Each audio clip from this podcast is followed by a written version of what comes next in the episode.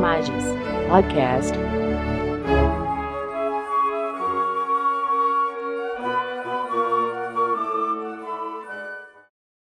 Hoje teremos a oportunidade de conversarmos com o Dr. Marcel Citro, juiz federal da 19ª Vara Federal de Porto Alegre, o qual recentemente defendeu tese de doutorado junto à Universidade Federal do Rio Grande do Sul com o tema Confusão Patrimonial e Sujeição Passiva nos Grupos Societários Informais, análise crítica da execução fiscal de empresas integrantes à luz da moralidade tributária.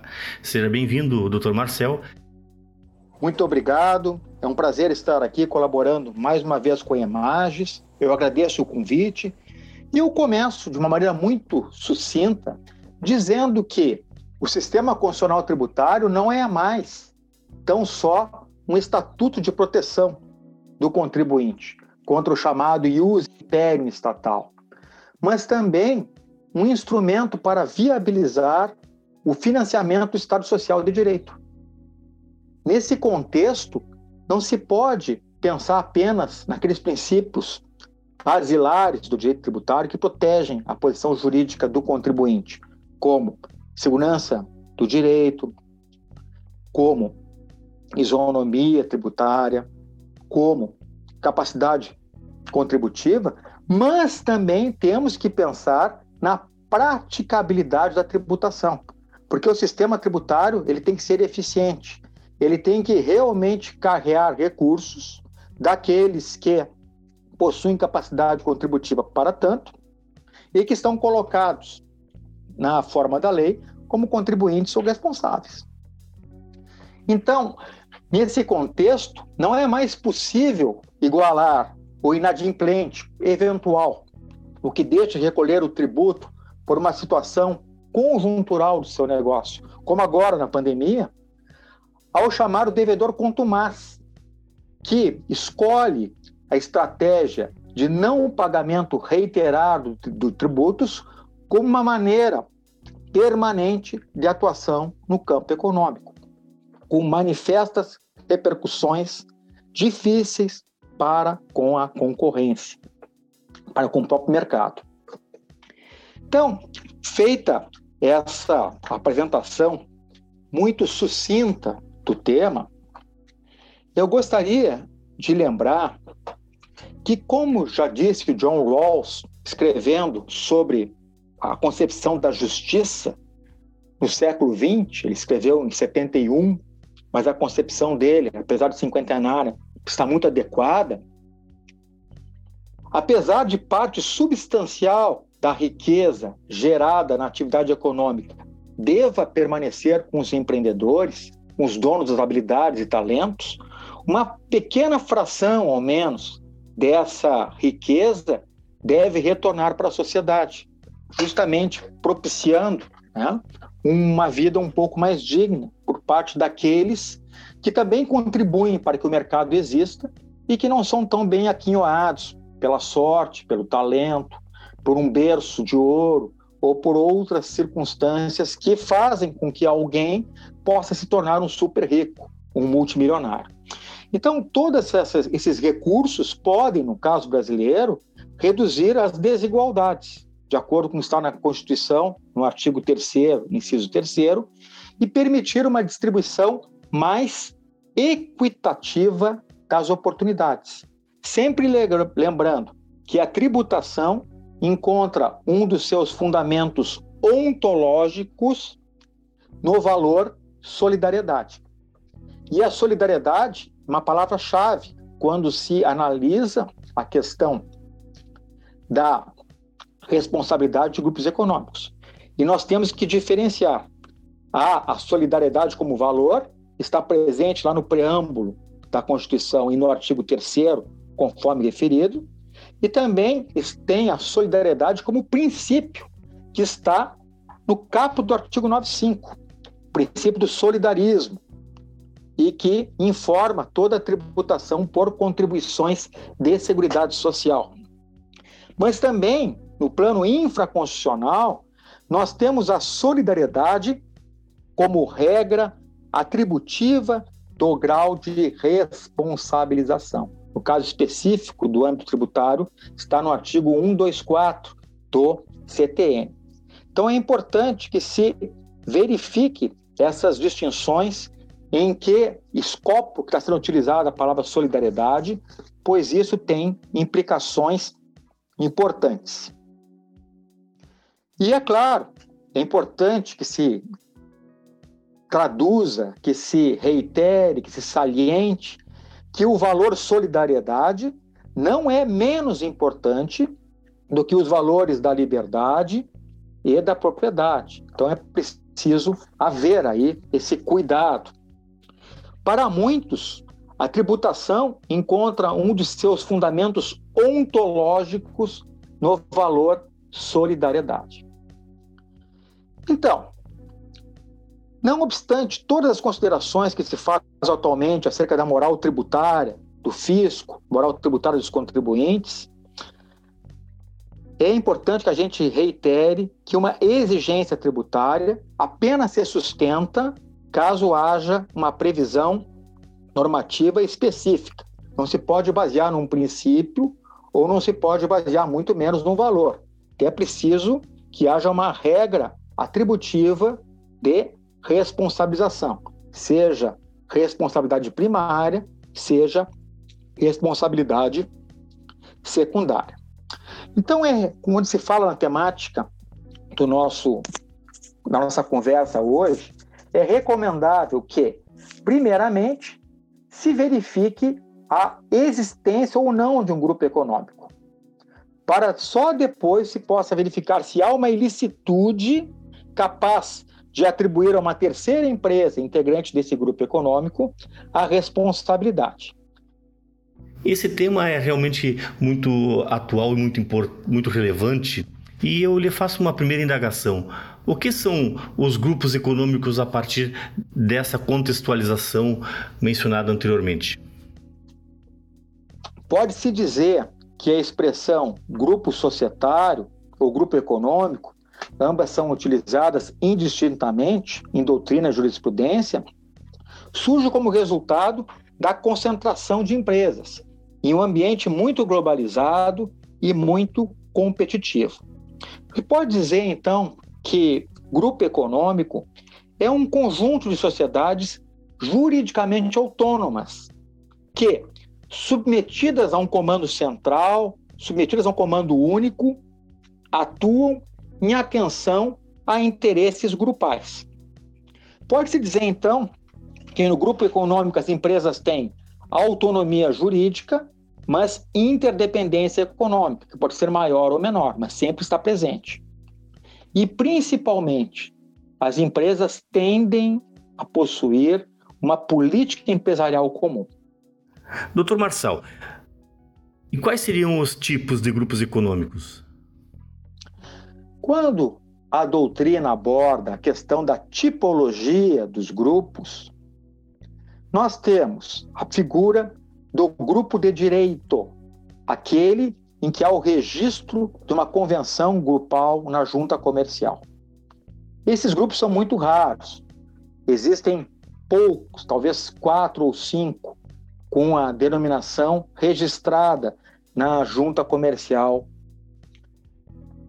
correspondente. O que é muito mais comum são os grupos de fato, quando o exercício do poder societário se dá mediante a detenção de cotas ou de participação acionária, de ações, que estão devidamente demonstradas na contabilidade das empresas participantes daquele grupo. Por causa que se diz que o grupo, no caso aí, seria um grupo de fato formalizado. Então, nós temos o grupo de direito e o grupo de fato. Os grupos de fato podem ser grupos de fato formalizados, mas também podem ser, e esses são mais comuns quando se fala em execução fiscal, por exemplo, os grupos de fato não formalizados, os grupos de fato informais, em que o poder é exercido mediante canais informais em que se exerce essa submissão de uma ou mais empresas ao interesse de um conjunto específico de pessoas físicas, não raro pertencentes à mesma família.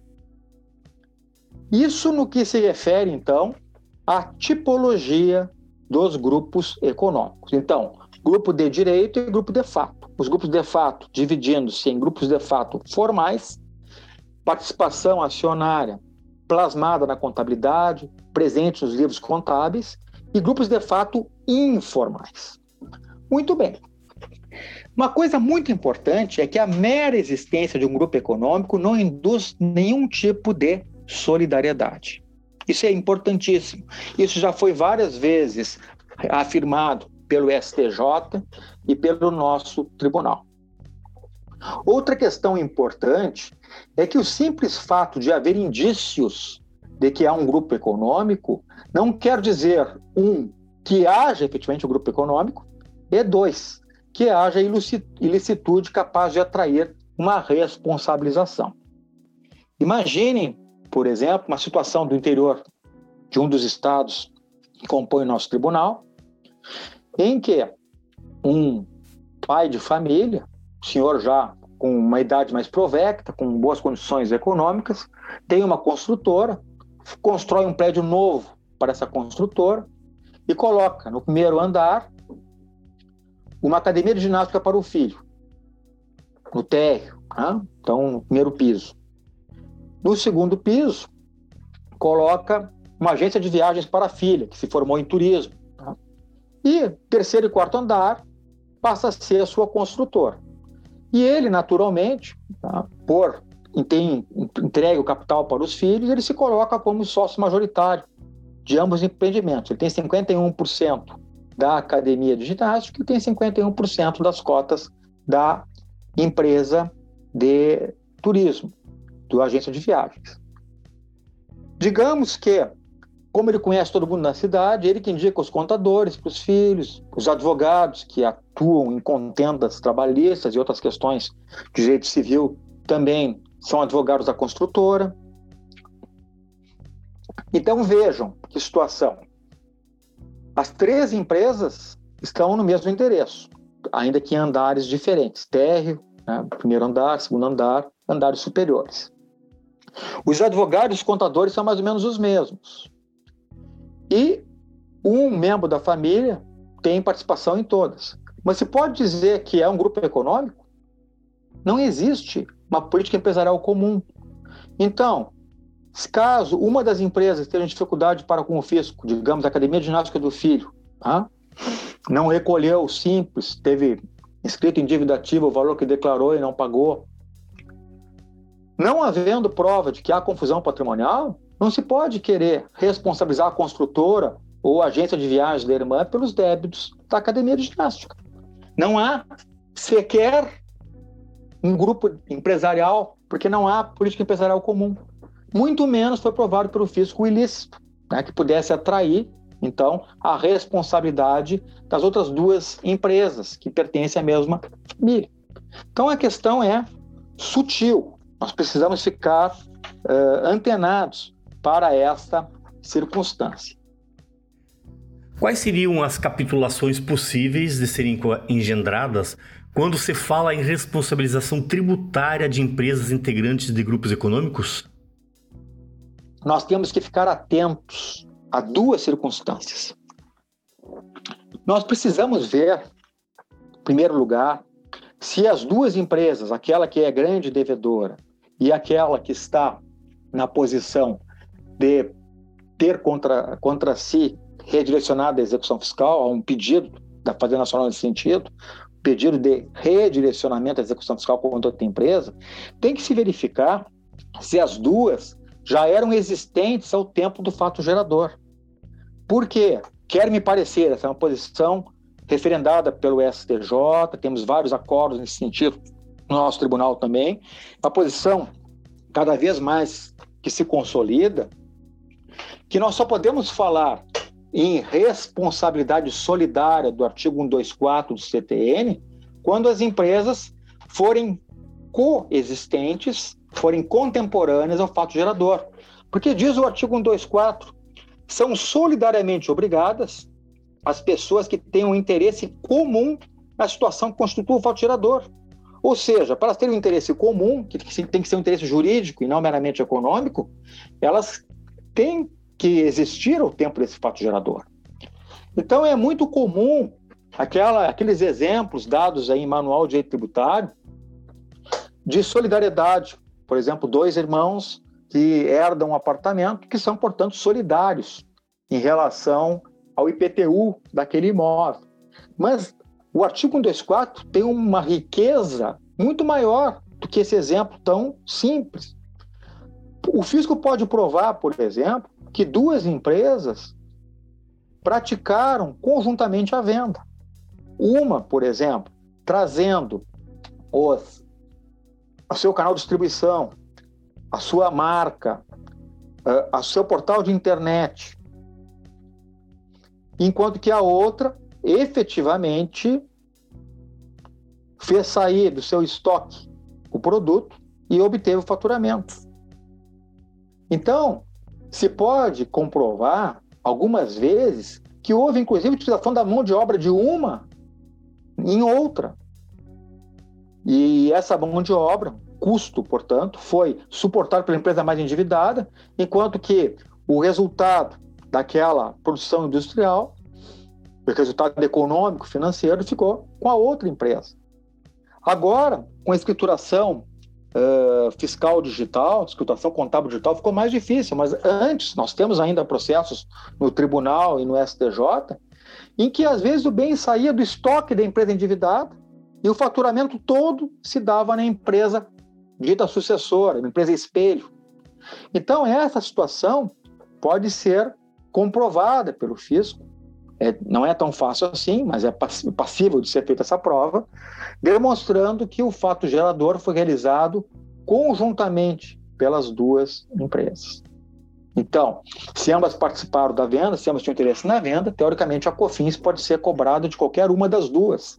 Da mesma forma, o ICMS, no caso da Justiça Estadual, ou no caso do ISS, se pode provar que ambas prestaram serviço conjuntamente, mediante o dispêndio de recursos e a combinação de esforços das duas empresas. Então, isso pode ser feito. E em sendo feita essa prova, o fisco vai conseguir demonstrar a solidariedade entre as duas empresas, de forma que ambas serão contribuintes. Agora, pode haver também uma outra circunstância. A circunstância de que uma empresa seja constituída muito depois do fato gerador aí não há de se falar em solidariedade.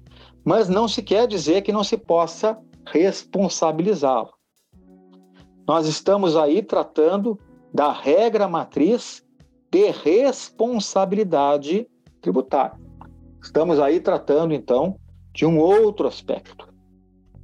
Então, por força dessa regra matriz de responsabilidade tributária, uma empresa pode ser responsabilizada pelos débitos de outra, ainda que tenha sido constituída muito tempo depois dos fatos geradores. Nesse caso, o que, que o fisco vai procurar provar? Em primeiro lugar, pode, poderá demonstrar que está havendo uma sucessão empresarial intragrupo. Então, pode-se provar que todos os bens que perfaziam o ativo da empresa endividada, hoje inadimplente contumaz, com um passivo tributário muito grande, foram repassados por várias maneiras para uma outra empresa com objeto social assemelhado, idêntico ou complementar, e que essa empresa está utilizando esses bens em detrimento da função de garantia do patrimônio e em função de produção, porque o patrimônio não tem apenas a função de garantia dos créditos do credor, mas também tem a função de produção, ou seja, produzir, no caso da empresa, faturamento e lucro, que vai ser utilizado, dentre outras questões, para pagar os parcelamentos, para amortizar o valor do passivo tributário, etc, etc. Quando esses bens são deslocados, são subtraídos da empresa devedora, há um prejuízo não só para a função de garantia, mas também para a função de produção dessa empresa. Pois bem, então o fisco pode provar que está havendo essa sucessão intragrupo. Está se formando uma empresa espelho, tá? utilizando, ou empresa Fênix. Fênix, a ave que renasce suas próprias cinzas. Então, das cinzas da primeira, então renasce uma nova empresa zerada, sem nenhum passivo tributário, que utiliza o fundo de comércio da primeira indevidamente. Ou ainda, o fisco pode aprovar uma situação mais dinâmica, em que os bens, ainda que formalmente pertencentes à primeira empresa, empresa A, produzem faturamento e lucro para B. Isso é muito comum em transportadoras, por exemplo. Ainda que os caminhões estejam registrados na Detran junto a uma empresa é, que está muito endividada, eles já estão produzindo faturamento de frete para uma outra transportadora pertencente ao mesmo grupo familiar e então está havendo um deslocamento desses bens, desses caminhões de uma para a outra. Uma maneira, não é, de se responsabilizar essa transportadora, uma capitulação possível, não seria o artigo 1331, tá? porque você pode dizer, ah, mas não houve ainda a transferência, a empresa está, a transportadora está funcionando, ela está no momento de reestruturação interna, dificuldades com a pandemia, então tem muitas defesas que podem ser feitas aí. Mas se o fisco combinar seu pedido no inciso terceiro do artigo 134, poderá provar, por exemplo, que a transportadora B está administrando indevidamente os caminhões da transportadora A. E aí se pode fazer a responsabilização com base no artigo 134.3 do CTN, combinado com 1351. Ou seja, o 1351 do CTN diz que, havendo dolo, o administrador responde pessoalmente pelos créditos correspondentes a obrigações tributárias. Pode haver, inclusive, uma responsabilidade pessoal exclusiva da nova transportadora, já que a transportadora antiga não tem mais nada, apenas alguns caminhões que estão deslocados, digamos assim. Tá? Então, é, é, possível, mediante uma interpretação sistemática e, e, e progressiva do artigo 134, entender que distintamente do inciso 1, 2 ou 4, que dizem respeito diretamente à pessoa física, que o inciso terceiro pode sim se referir também à pessoa jurídica. O administrador de bens de terceiro, uma imobiliária, por exemplo, já tem precedentes aí do STJ em que uma imobiliária, pessoa jurídica, foi responsabilizada pelo IPTU, que deixou de ser pago por alguém que promoveu a sua saída do país. Então, pode ser pessoa jurídica, não é necessário que se interprete também o inciso terceiro como só pessoa natural. Se pode falar também naquelas circunstâncias em que há uma fraude à execução intragrupal. Aí não é uma questão de redirecionamento, é questão de, mediante simples petição nos autos executivos, se obter a penhora daquele dinheiro ou daquele bem pertencente à empresa, um ativo circulante, um, uma mercadoria de estoque que foi deslocada. Para tanto, então, o que, que nós temos que ter? Temos que verificar se uma das empresas, a empresa que cede né, esse recurso, ela já está com valores inscritos em dívida ativa. Se não há uh, valores inscritos em dívida ativa, não há de se falar, a princípio, em fraude à execução. Mas é muito comum que o fisco prove que está havendo transferência irregular de recursos financeiros de uma empresa para outra, e a empresa que está transferindo os recursos já tem contra si várias inscrições de dívida ativa. Então, mediante uma simples petição nos autos, se pode obter a penhora via Bacen Jude, hoje Cisbajude, uh, da empresa destinatária desses recursos. Também o fisco vai poder provar muitas vezes que bens que fazem parte do estoque dessa empresa endividada, na verdade, estão gerando uh, faturamento, receita para uma outra empresa. Ainda que, volto a repetir, depois do advento da escrituração fiscal digital, isso se torne muito mais difícil. Mas, como nós, no Judiciário, estamos sempre apreciando situações fáticas acontecidas há bastante tempo atrás, ainda haverá circunstâncias assim que chegarão até o tribunal e até o STJ nos próximos anos. Doutor Marcel, uma última pergunta. Quais seriam os veículos processuais adequados para conduzir as postulações das partes acerca da responsabilidade tributária? Será que precisa utilizar o incidente de desconsideração, aquele mencionado nos artigos 133 a 137 do Código de Processo Civil, ou isso não é necessário? Em que condições, caso precise, se for necessário, o uso desse incidente? Bom, isso vai depender da modalidade de tutela que se almeja. Pode existir uma circunstância de que, enquanto se está discutindo junto ao CARF um determinado crédito, está havendo uma dispersão dos bens que garantem aquela dívida. Então, através da medida cautelar fiscal, se pode pedir uma tutela provisória de urgência. E nesse caso, obviamente, não vá, não há de se falar em uso do excedente de desconsideração. Agora, é bastante comum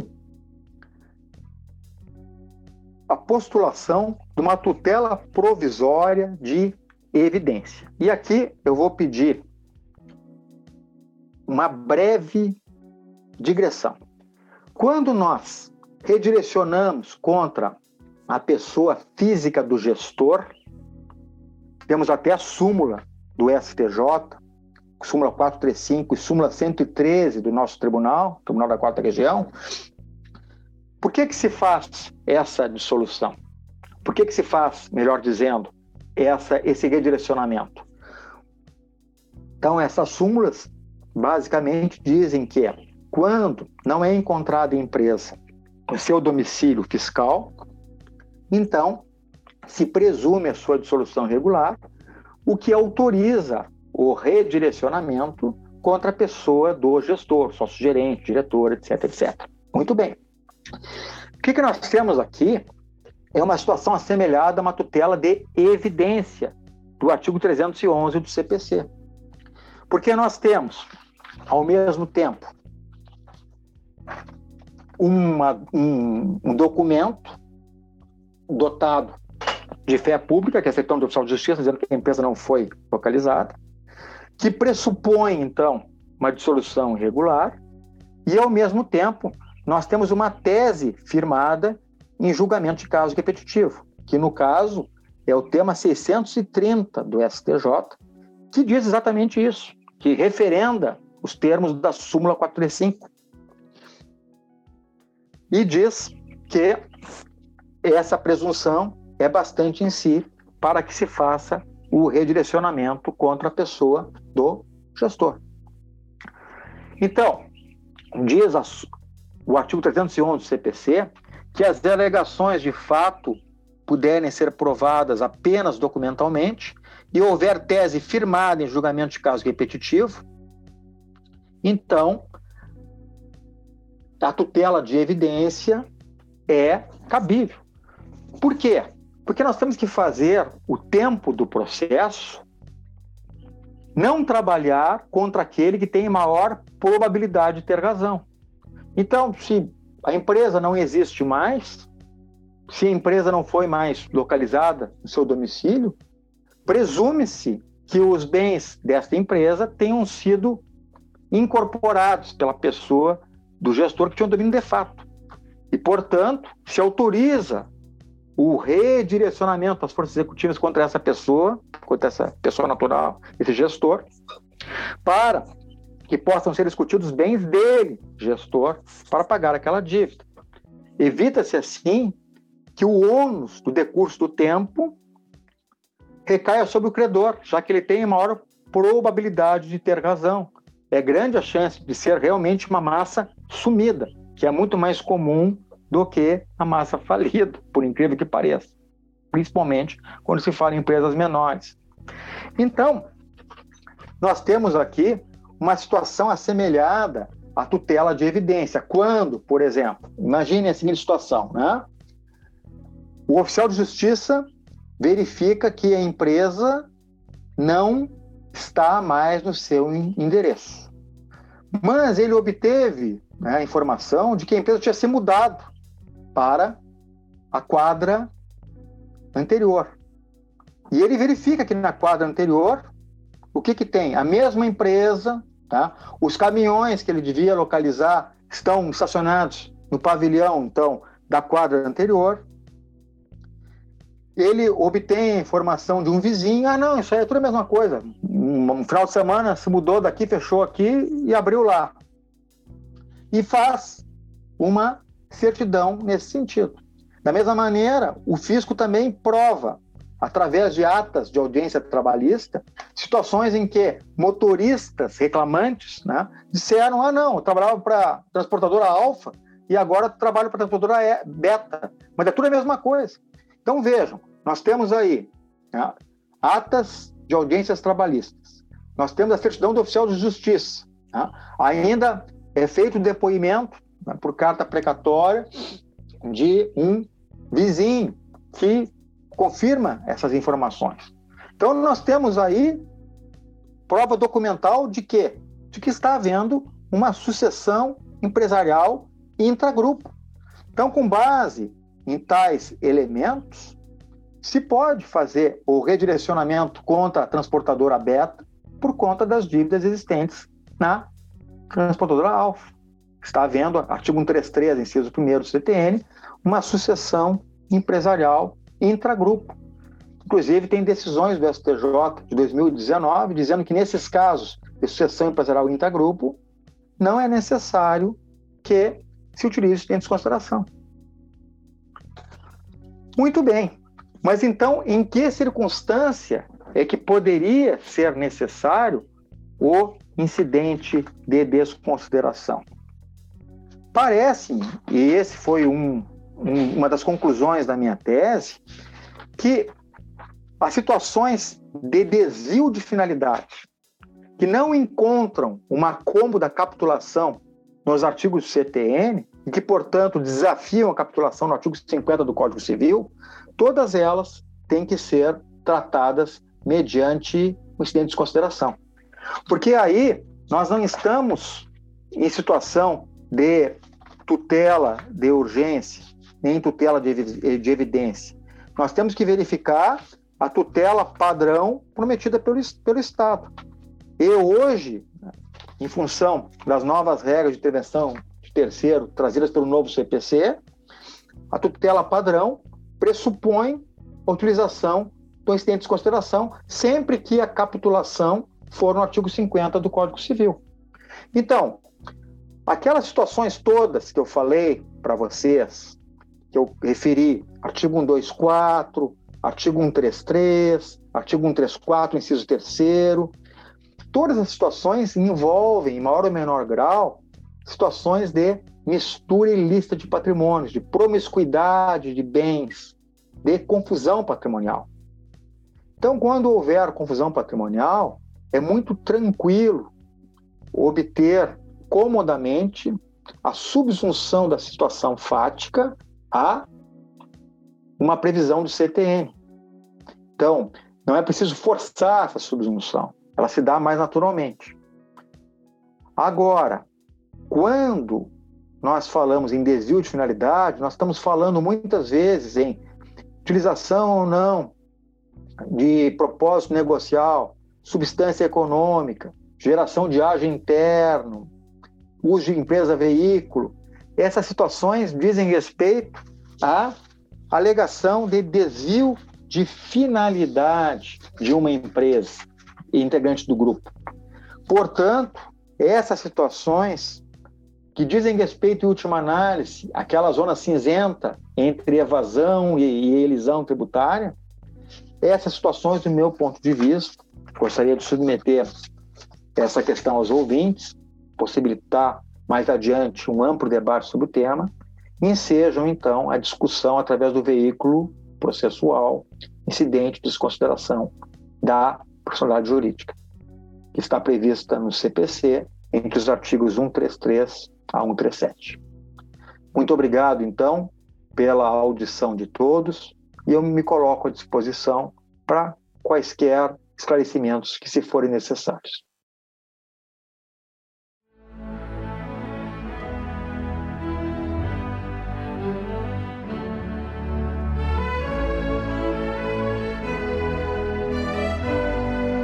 Imagens Podcast